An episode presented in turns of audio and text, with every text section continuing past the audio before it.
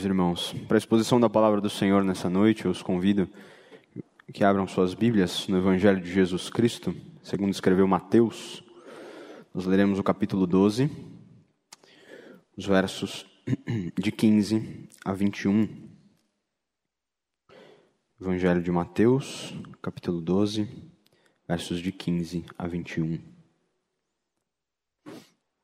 Diz assim a palavra do nosso Deus: mas Jesus, sabendo disto, afastou-se dali.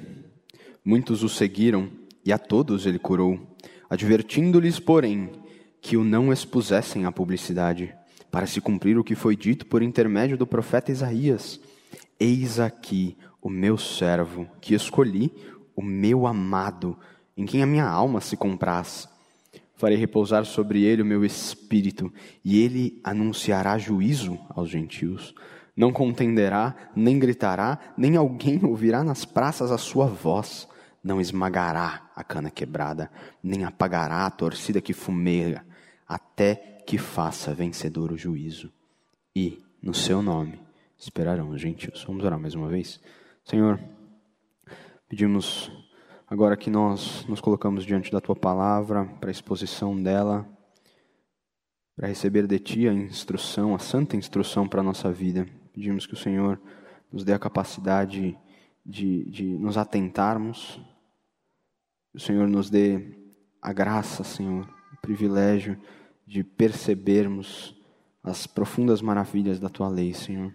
Que o teu Espírito possa abrir o nosso entendimento nesse momento. Em nome santo de Jesus que nós oramos. Amém. Está chegando, meus irmãos, a época em que nós ligaremos a nossa televisão e veremos uma série de candidatos, um após o outro, fazendo promessas atrás de promessas. A eleição vem aí, e mais uma vez a gente também aguarda uma grande polarização no nosso país, infelizmente. Nós veremos os indivíduos prometendo aquilo que não podem cumprir, por vezes. Por vezes veremos eles eh, manifestando ser quem eles não são. No fim das contas, nós precisamos tomar cuidado, porque às vezes nós depositamos a nossa esperança em indivíduos assim. Nós depositamos a nossa esperança naquilo que não, não nos pode dar esperança. Eles nos prometem salvação e às vezes a gente pensa que realmente a salvação está por aí. Por meio dos seus profetas, dos quais Isaías é parte, o Senhor anunciava que a salvação, ela não viria por meio de indivíduos qualquer, ela não, não viria por meio de indivíduos relacionados à política, não. A salvação viria pelo Messias prometido de Deus e ele inicialmente não viria cumprir uma agenda terrena, mas viria cumprir a agenda dos céus. Nestes versos nós vemos que o Messias chegou para cumprir as tais promessas de Deus. E veja, Mateus ele escreve a um público judeu, justamente, uh, ele tem como um de seus objetivos principais é, confirmar a este público que Jesus é esse Messias prometido por Deus desde os tempos do Antigo Testamento. Para isso, no capítulo 12, ele vem contrapondo, e, e, no livro todo, de modo geral, ele vem contrapondo a figura de Jesus à figura dos líderes judaicos. Ele vem contrapondo o reino dos céus ao reino dos homens.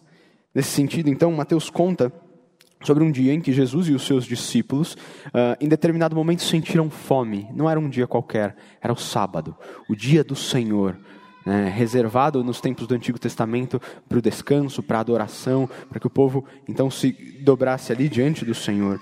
E Jesus e seus discípulos famintos pararam para comer espigas, para colher espigas e depois comê-las. Os fariseus, vendo isso, se escandalizaram. Uh, disseram: Como vocês podem fazer algo assim? Como vocês podem é, é, descumprir o quarto mandamento? Jesus então lhes explicava que havia alguns tipos de trabalhos que poderiam ser realizados nesses dias. Os trabalhos uh, que exigiam alguma carência, urgência ou inadiabilidade, aquilo que a gente conhece como as obras de necessidade de misericórdia. Para provar o que Jesus dizia, então ele vai à sinagoga desses fariseus e ali ele cura um homem que tinha a mão ressequida. Ah, Dessa forma, Jesus lhes ensinava não só acerca do quarto mandamento, mas ensinava também acerca do sexto mandamento. Aquele que diz que nós não devemos assassinar injustamente o nosso próximo, não devemos matar injustamente o nosso próximo. Jesus, preservando a vida daquele homem por meio da cura efetuada, lhes dava um bom exemplo de como cumprir não só o quarto, mas também o sexto mandamento. Mas eh, esses fariseus, eles impiedosos, conspiravam contra ele, como destaca o verso 14 do capítulo 12. Factualmente, meus irmãos, como Mateus inevitavelmente nos apresenta nesse capítulo, os fariseus eles são impiedosos, eles são incoerentes, eles são iníquos. Mas o Messias não. O Messias prometido de Deus não. Ele se distingue destes homens. Nestes versos que nós lemos, Mateus o apresenta como sendo humilde e misericordioso, mas também poderoso e vitorioso. Por isso, hoje, nós vamos ver por meio do tema a esperança no Messias, esse é o nosso tema nessa, nessa manhã, a esperança no Messias. Nós vamos ver que, diferente dos fariseus, Jesus é o Messias de Deus e em seu nome há esperança para todos. Jesus é o Messias de Deus e em seu nome há esperança para todos. Nós vamos ver isso em duas partes, a começar pelos versos 15 a 17, onde Mateus apresenta Jesus como a esperança aos feridos. Observe os fatos. Jesus estava na sinagoga dos fariseus, que acabaram de contestá-lo acerca da observância do sábado, e conspirar ali, ele curou um homem, o que revoltou estes fariseus. Isso levou estes homens a conspirar.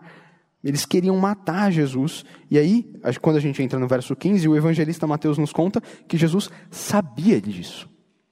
Por isso, então, ele se afastou dali, ou seja, ele saiu da sua da, da sinagoga dos fariseus. Contudo, uma multidão o seguiu, quem sabe até proveniente da própria sinagoga onde Jesus estava. Né? E Mateus nos conta que Jesus, ainda neste mesmo sábado, deu mais uma mostra de quem era. A todos ele curou, diz o evangelista. Com isso, nosso Senhor manifesta muitas de suas características, tais como a sua bondade, a sua misericórdia, eh, mas principalmente o seu poder. Jesus se mostra extremamente diferente dos fariseus. Estes homens queriam matá-lo. Jesus deixa a sinagoga por causa disso, mesmo assim ele para para efetuar aquelas curas. As preocupações de Jesus, os propósitos de Jesus vão além do entendimento destes fariseus, vão além do nosso próprio entendimento. Jesus é o Messias de Deus, misericordioso e humilde. E, uh, a despeito, então, é, de se afastar daquele lugar pela ameaça de morte, ele não deixa de cumprir os seus propósitos. Justamente porque, conforme ele declara em outra ocasião, é para os doentes que ele veio, não para os sãos. Eles vão, eles, ele veio para aqueles que necessitavam dele. Ele veio aos feridos. O Senhor, contudo, reconhecia que a hora de sua morte ainda não havia chegado, como deixou claro uh, ao sair da sinagoga dos fariseus que queriam matá-lo. Por isso que, além de sair daquela sinagoga, ele exorta agora aos curados: olha, não, não me exponham à publicidade. Não anunciem por aí uh, o que acabou de acontecer. Isso também reflete não só o cuidado do Senhor com os propósitos uh, do Pai, mas também a sua característica humilde. Isso foi frequente no ministério de Cristo. Ao perceber que a tensão se alarmava, ele mudava de um lugar para o outro. Esse, essa também foi uma característica do ministério dos apóstolos, que ao perceber a situação se alarmando, o cerco fechando, eles se mudavam de um lugar para outro, de modo que o, seu uh, ministério foi prolongado, claro, pela vontade soberana de Deus, mas o seu ministério foi prolongado, para que eles pudessem então cumprir com os desígnios soberanos e eternos de Deus. E certamente naquela época havia muitos que seguiam a Jesus por conta da publicidade alguns relatos, como o de Lucas 9, quando Jesus responde àqueles três aspirantes ao discipulado uh, que desejavam segui-lo, nos dão a entender, e também uh, relatos uh, posteriores que sucedem às multiplicações de pães e peixes que Jesus fazia, nos permitem ah, sondar que certamente havia muitos que o seguiam por conta da fama do ministério, da fama que o ministério de Jesus angariava para si. E será que, meus irmãos, ainda hoje, há quem obedeça ao Senhor, ou quem faça o que é correto por publicidade? Será que ainda há em nosso meio, às vezes, ah, os nossos líderes uh, eclesiásticos, será que há pessoas que buscam ao Senhor Jesus ou que fazem o que é correto especificamente porque desejam a fama que isso pode trazer consigo? Possivelmente, meus irmãos, possivelmente isso aconteça. Quantos não, não vão às redes sociais anunciar os seus grandiosos feitos? Veja, eles dizem até que é para incentivar os outros, mas no fundo nós sabemos que é por publicidade. Mas com a sua atitude, o Senhor nos ensina uma valiosa lição. Uma lição que o evangelista Lucas destaca quando ele, ele, registra o Senhor falando sobre o nosso dever de perdoar. Ele diz lá em Lucas 17:10, assim também vós, depois de haver desfeito quanto, tudo quanto vos foi ordenado, dizei: somos servos inúteis, porque fizemos apenas o que devíamos fazer. No fim das contas, meus irmãos, esta conduta do Senhor reflete não só a sua humildade, mas reflete outro motivo, conforme, conforme Mateus identifica no verso 17, para se cumprir a profecia de Isaías. Lembre-se, Mateus tinha o objetivo de demonstrar aos seus leitores que Jesus era o Messias prometido de Deus. Então ele faz uma série de citações em seu evangelho, das quais essa aqui é a maior. É, ele está citando aqui uh, o livro de Isaías, capítulo 42, versos de 1 a 4, depois nós vamos uh, entrar mais profundamente nisso. Mas, por isso que, se a gente compara o registro de Mateus acerca deste evento com o registro de Marcos, por exemplo, a gente vê o registro de Mateus sendo bem mais resumido, contudo, ele inclui essa profecia, né, justamente para provar uh, o caráter uh, humilde do Messias em distinção ao caráter dos, do, do, dos fariseus. Né? E, e, também, meus irmãos, o fato de que os, judeus, como destaquei uh, na introdução, eles aguardavam um Messias militar. Eles aguardavam um, um, um, Messias que cumpriria uma agenda terrena e restauraria Israel como uma grande nação, que tomaria Israel da mão dos seus inimigos e colocaria Israel de novo no topo. Esse era o Messias que eles, que eles aguardavam. Contudo, e as profecias mostravam isso, em sua primeira vinda, Jesus viria uh, para salvar os seus. Ele viria aos feridos, aos carentes, aos necessitados. E para isso, ele apresentaria todas as qualidades que um verdadeiro profeta, sacerdote e rei deveria apresentar. Jesus era totalmente diferente dos fariseus. Jesus era totalmente diferente dos líderes políticos. Por isso, o profeta o apresenta uh, nestes versos e de, posteriormente nessa citação como alguém manso e humilde. E Jesus acabara de demonstrar essas coisas ao deixar o local onde os fariseus conspiravam contra ele e exortar os curados a não expor a publicidade. Algumas outras lições, meus irmãos, que esta primeira parte nos ensina. Uh, pela providência de Deus, nós temos outros meios uh, de, de, de buscar a cura às nossas doenças. Nós podemos evitá-las pelo uso de máscaras, como eu vejo alguns aqui, nós podemos uh, evitá-las por meio das vacinas ou, ou por meio de remédios eh, eh, preparados para especificamente para isso, como a gente sabe bem nesses últimos dois anos, na é verdade. E com remédios, então, nós podemos curá-los, com remédio, nós podemos, uh, ao menos, postergar os seus efeitos ou amenizá-los. E estes são meios excelentes, são dados pela providência de Deus e nós devemos sim utilizá-los. Não obstante, o sábio Salomão já alertava: se nós colocarmos a nossa esperança, se nós depositarmos a nossa esperança em algo que está abaixo do sol, em algo terreno, em algo que é como fumaça, nós tentaremos agarrar e, e, e não conseguiremos, então isso será vaidade. Isso será, no fim das contas, uma futilidade, algo inútil, algo sem sentido. E possivelmente eh, você esteja, você viva uma situação como essa. Talvez você tenha uma doença grave, talvez você conheça alguém da sua família, algum amigo que tenha uma doença grave. E, puxa, suas esperanças na medicina, na ciência, elas já fracassaram, talvez as suas esperanças até no Senhor já tenham se esvaído. Talvez como o profeta Abacuque, no capítulo 1, verso 2, talvez você lamente e diga: Até quando, Senhor? Até quando clamarei eu e tu não ouvirás? Até quando eu clamarei por socorro e o Senhor não virá ao meu resgate? Oh, meu irmão, não perca suas esperanças no Senhor.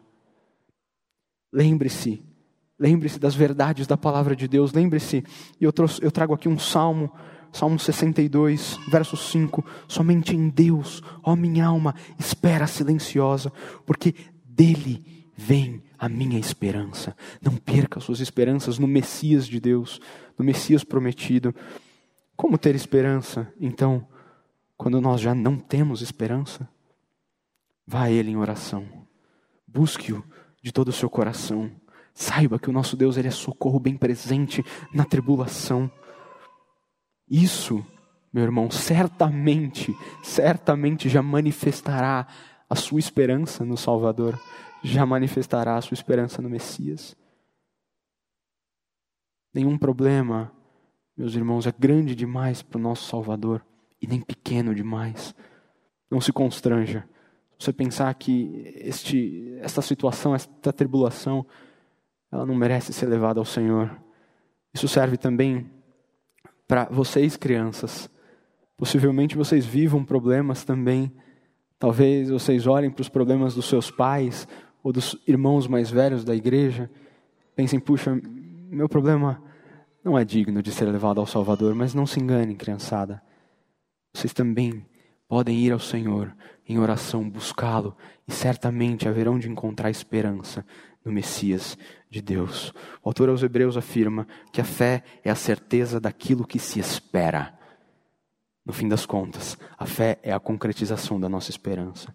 Nós esperamos num Deus que pode nos atender e Ele o fará, se este for o melhor para nós. Creia nisto. Contudo, meus irmãos, sempre que uma cura aparece nos evangelhos, sempre que uma doença é retratada, ela é um sinal de um problema maior ela é um sinal de um problema que desde os tempos em que pecado faz parte da história, ele, ela é um sinal de que este é um mundo quebrado por conta do pecado. Por isso que a profecia acerca de Cristo como servo sofredor, profetizado por Isaías, não se limita apenas a apresentar um ministério de cura do servo sofredor, o ministério de cura de Jesus. E Mateus também, ele não se limita a apresentar Jesus como esperança aos feridos, aos doentes, como nós vimos nessa primeira parte. Mateus também o apresenta como a esperança aos gentios, como a esperança a todos os povos, às outras nações. E é isso que nós vamos ver na segunda parte desta exposição. Então, veja a, a profecia a, a, de Isaías. Vamos a Isaías, capítulo 42. Mantenha Mateus também aberto. Livro do profeta Isaías, capítulo 42, versos de 1 a 4. Nós vamos lê-la em seu contexto original, que diz assim: a palavra de Deus: Eis aqui o meu servo, a quem sustenho, o meu escolhido, em quem a minha alma se compraz Pus sobre ele o meu espírito, e ele promulgará o direito para os gentios. Não clamará, nem gritará, nem fará ouvir a sua voz na praça. Não esmagará a cana quebrada, nem apagará a torcida que fumega. Em verdade, promulgará o direito. Não desanimará, nem se quebrará, até que ponha na terra o direito, e as terras do mar aguardarão a sua uh, doutrina. Você percebe algumas diferenças né, para a citação de. para o texto, aqui traduzido em, em Isaías, para a citação que Mateus faz, né? Por meio de sua citação, meus irmãos, Mateus ele, ele quer mais uma vez demonstrar a tensão que ele vem trazendo em seu, em seu evangelho. Demonstrar, mais uma vez, essa tensão entre o reino dos céus e o reino dos homens, entre Jesus, o Messias prometido de Deus desde os tempos do Antigo Testamento, e os líderes judaicos da época. Uh, então, ele sabe que o ministério de Jesus, ele sabe que o ministério do Messias, ele deve ser entendido também como cumprimento das profecias do servo sofredor. São algumas as, as profecias do servo sofredor em Isaías, alguns cânticos, o mais famoso deles é Isaías 53. E Isaías, uh, por meio dessas profecias, apresentava o servo ideal de Deus. Era o servo sofredor. Então, Mateus aqui anuncia Jesus como sendo o servo do qual Isaías profetizara. Diferente do profeta, então Mateus acrescenta com Jesus como o amado de Deus. Essa é a, a primeira das, das, diferenças principais. E ele o faz justamente para relacionar ah, a, a, a, profecia com o evento do batismo do Senhor Jesus Cristo ali por meio de junto de João Batista, quando o Espírito Santo desceu em formato de pomba e do alto ouviu-se a voz: Este é o meu filho amado, em quem me comprazo. Né? Eis aqui o meu servo escolhido, esse é o texto de Mateus, o meu amado, em quem a minha alma se compraz. Percebe então as semelhanças? O que nos ajuda a perceber a relação é a sentença seguinte da, da, da, da citação que, que, que Mateus faz. Uh, sobre este servo amado, se repousará o meu espírito, né? farei repousar sobre ele o meu espírito. E Mateus 3,16 Lá o batismo do Senhor Jesus destaca que, batizado Jesus, saiu logo da água, e eis que se lhe abriram os céus, e viu o Espírito de Deus é, descendo como pomba, vindo sobre eles. No fim das contas, meus irmãos, Mateus está apresentando os argumentos que comprovam a tese que ele propôs, de que Jesus é o Messias de Deus, como já destacamos algumas vezes. E ele o faz ao demonstrar que essa profecia vem se cumprindo em Jesus Cristo na vida, obra e ministério do Salvador. Mas o resultado de Jesus ser o Messias de Deus aparece logo em seguida. A partir do verso 18 ele diz: Ele anunciará juízo aos gentios, não contenderá, nem gritará, nem alguém ouvirá nas praças a sua voz, não esmagará a cana quebrada, nem apagará a torcida que fumega, até que faça vencedor o juízo, e no seu nome esperarão os gentios. Nós já percebemos que algumas características de Jesus elas são destacadas na, na, na, citação de Isaías, né? complementando a exortação de Jesus ali aos curados, para que eles não expusessem a publicidade, tal como a sua humildade e, e, e a sua misericórdia. Contudo, há mais para ser observado e explicado aqui nestes versos. Há uma tensão no texto. Jesus anunciará juízo aos gentios, mas ele não contenderá nem gritará nem a sua voz será ouvida. Veja, meu irmão, a despeito do que parece, a imagem ela não é de um silêncio absoluto. Não haveria como anunciar juízo aos gentios em silêncio. A voz de, do Senhor ela precisaria ser ouvida. Então a, a, a, a, sentença ela é figurada. A imagem aqui ela é de mansidão e humildade. De um Messias que não é arrogante, que não, não é irritadiço, isso se comprova pelo fato de que este grito é um grito normalmente associado a uma disputa.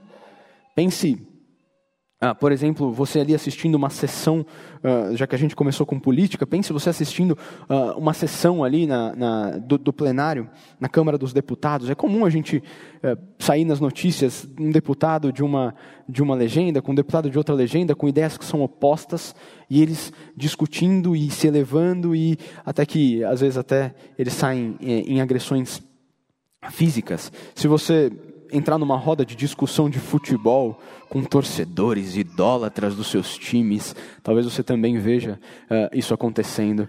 Esses torcedores que talvez não se agridam fisicamente, mas se agridem com as palavras, se agridem uh, com seus gestos, possivelmente. Então, é, é um grito, e, e Mateus apresenta esse grito carregado de ódio. É um grito que reivindica, no fim das contas, algo injusto. Algo injusto.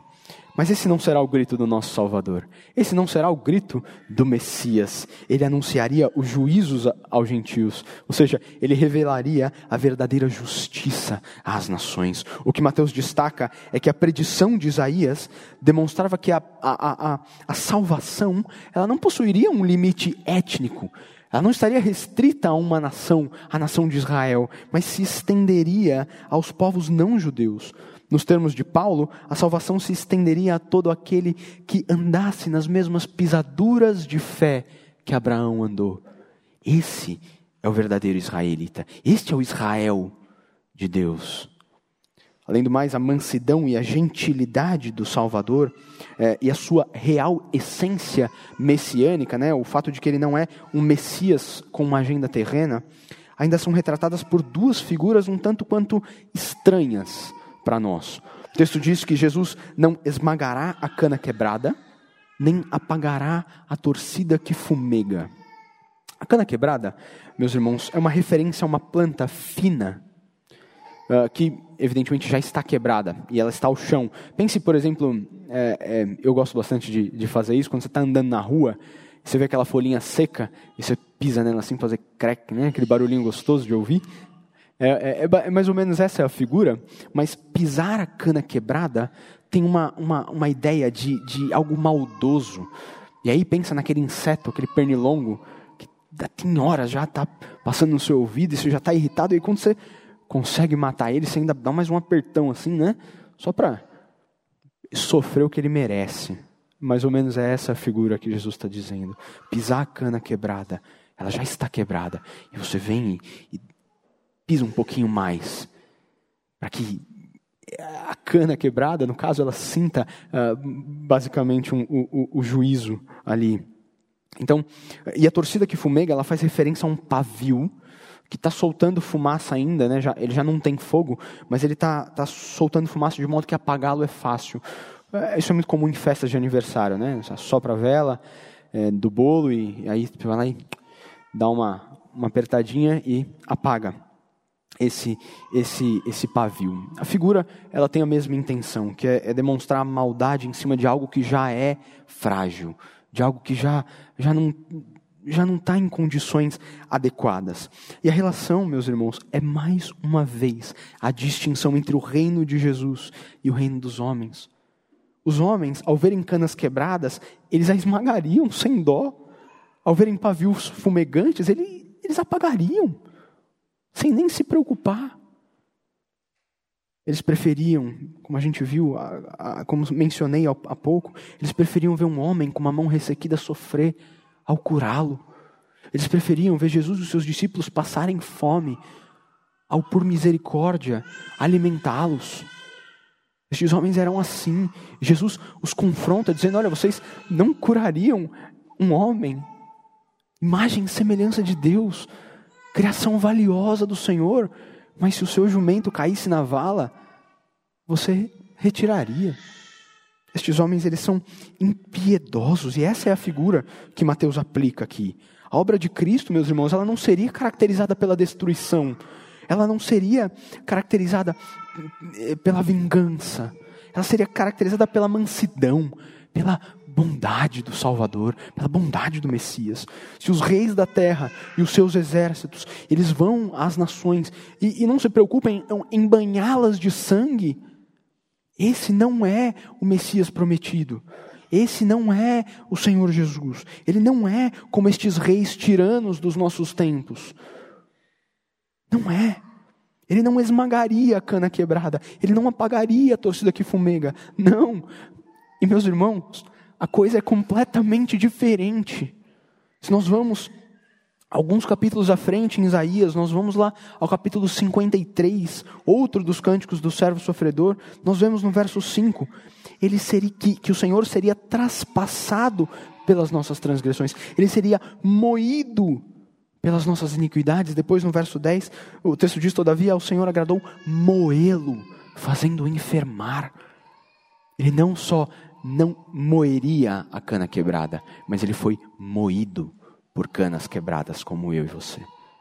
Esse é o Salvador. Esse é o Messias prometido de Deus. O caráter que Jesus apresenta nestes versos representa, como já destaquei muitas vezes, a tensão entre o reino dos céus e o reino dos homens. O caráter de Jesus manso e humilde é contraposto ao caráter arrogante e impiedoso dos fariseus. Mas isso implica em uma lição valiosíssima para nós. Jesus, com a sua forma de viver e agir, com os seus propósitos que não se abalam pelas circunstâncias dessa vida, ele manifesta o caráter do reino por vir. Da mesma forma, nós, meus queridos irmãos, nós precisamos viver de modo que os nossos atos e o nosso caráter tornem visível, manifestem a contraposição que há entre o reino dos céus e o reino dos homens. Isto também é parte do que significa ser testemunha do nosso Senhor. Também é parte.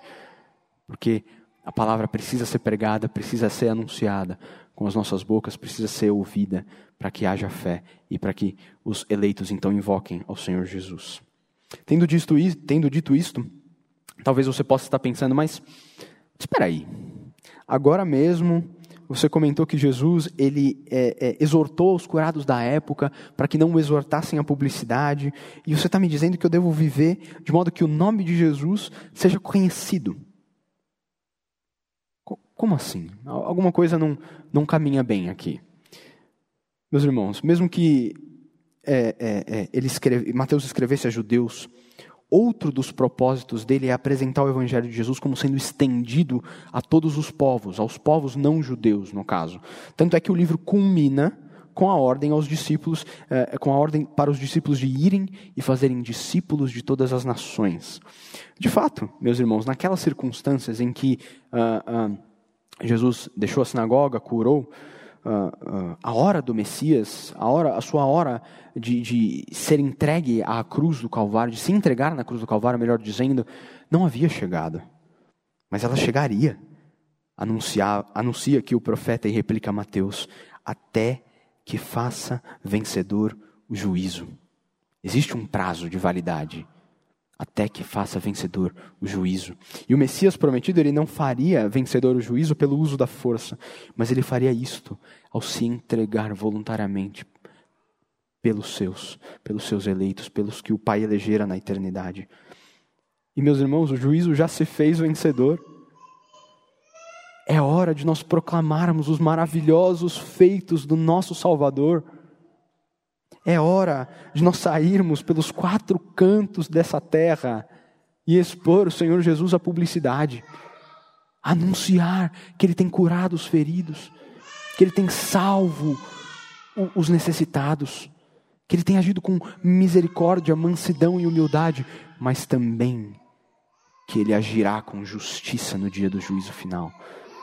Com, com aqueles que não se dobrarem diante dele, com aqueles que não envolverem no seu nome. Nós precisamos anunciar Jesus Cristo, aquele que é manso e humilde, está pronto de, a receber de braços abertos todos que forem a Ele em busca de descanso, como Mateus anuncia ao final do capítulo 11, verso 28.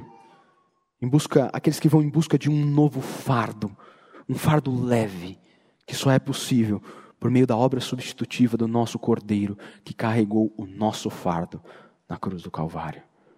No fim das contas, os gentios eles podem esperar em seu nome, destaca o último verso. Esta é mais uma interpretação que Mateus faz. As terras do mar, mencionadas lá em Isaías 42, verso 4, fazem referência às nações estrangeiras, mais uma vez, àqueles que estavam além do limite das fronteiras uh, uh, israelitas. O evangelista Mateus, por sua vez, sabia que essa referência é um símbolo a todos os povos não judeus. A tônica de Isaías, inclusive no contexto pós-exílico, é justamente a de que estrangeiros serão incluídos na aliança de Deus. Se você for ao capítulo 56, você encontra uma bela profecia, quando Isaías diz que anuncia a, a, a, os ditos do Senhor, dizendo que a o templo seria chamado de casa de oração para todos os povos. E evidentemente isso, isso acontece porque havia no templo o pátio dos gentios. Era ali que as vendas estavam acontecendo, o que revoltou o Senhor Jesus naquela ocasião em que ele expulsa os vendilhões do templo. Até mesmo os estrangeiros, que por seu paganismo deveriam ser excluídos da nação de Israel, até mesmo esse estrangeiro ele tem esperança no Messias. Ele pode esperar no Messias. Porque se ele verdadeiramente arrepender-se de seus maus caminhos, se ele tornar em arrependimento sincero a Cristo, ele será salvo. E talvez esse seja o seu caso. Talvez seja o seu caso que está aqui nesta manhã ou que assiste pela internet. Talvez você ande por aí sem esperança, porque você está além das fronteiras de um relacionamento com o Senhor. Talvez você ande por aí perdido. Saiba, em Cristo há esperança a você. Em Cristo, sinceramente arrependa-se de seus pecados, volte ao Senhor, invoque-o como Senhor de sua vida, e você será salvo. É somente por meio da obra graciosa do Senhor Jesus na cruz do Calvário, por meio da obra substitutiva do nosso Cordeiro, do Messias prometido de Deus, que isto é possível. Concluindo, meus irmãos, este é o Messias de Deus. Este é o Messias prometido por Deus, manso e humilde, mas poderoso e vitorioso. Ele veio aos feridos, trouxe salvação aos marginalizados, ele é esperança aos doentes, ele é esperança aos estrangeiros, ele é esperança para nós, meus irmãos, em quaisquer circunstância das nossas vidas. Jesus Cristo, de fato, é o Messias prometido por Deus desde os tempos do Antigo Testamento. Mas as promessas acerca do Messias, elas não terminaram. Ele mesmo, como o profeta adequado que foi, anunciou que ele voltaria. Dessa vez, como justo juiz, que vem para julgar adequadamente a todos. Jesus Cristo, meus irmãos. E João também viu e ouviu da própria boca de Jesus Cristo as promessas de sua segunda vinda e ele registrou em Apocalipse, capítulo 22, verso 7. Eis que venho sem demora. Bem-aventurado aquele que guarda as palavras da profecia deste livro. Bem-aventurado será você. Você reconhecê-lo como o Messias prometido de Deus você aguardá-lo até a sua segunda vinda. Que Deus assim os abençoe. Vamos orar mais uma vez. Senhor, nós agradecemos-te pela manifestação da tua bondade, pela plena manifestação da tua misericórdia, da tua graça em Cristo Jesus. O teu amor, Senhor, que nos alcançou a despeito do nosso merecimento. O teu amor que nos alcançou a despeito de quem somos, Senhor, a despeito da nossa rebeldia, a despeito de deliberadamente desejarmos viver além das fronteiras de um relacionamento contigo. Nós te agradecemos por Jesus Cristo. Que o Senhor cumpriu as tuas promessas e certamente cumprirá as promessas por vir. Dá-nos esperança, Senhor. Fortalece a nossa esperança. Dá-nos a graça de confiar em Ti, mesmo quando a nossa confiança falhar, Senhor. Perdoa-nos, porque por vezes nós não, não podemos ver as coisas como elas são, nós não confiamos a despeito das Tuas manifestações a nós, Senhor. Dá-nos graça, Senhor, nós dependemos de Ti, nós carecemos da obra santificadora do Teu Espírito Santo. Transforma-nos, Senhor, e dá-nos força para lutarmos contra a nossa carne, lutarmos contra o nosso pecado dia após dia.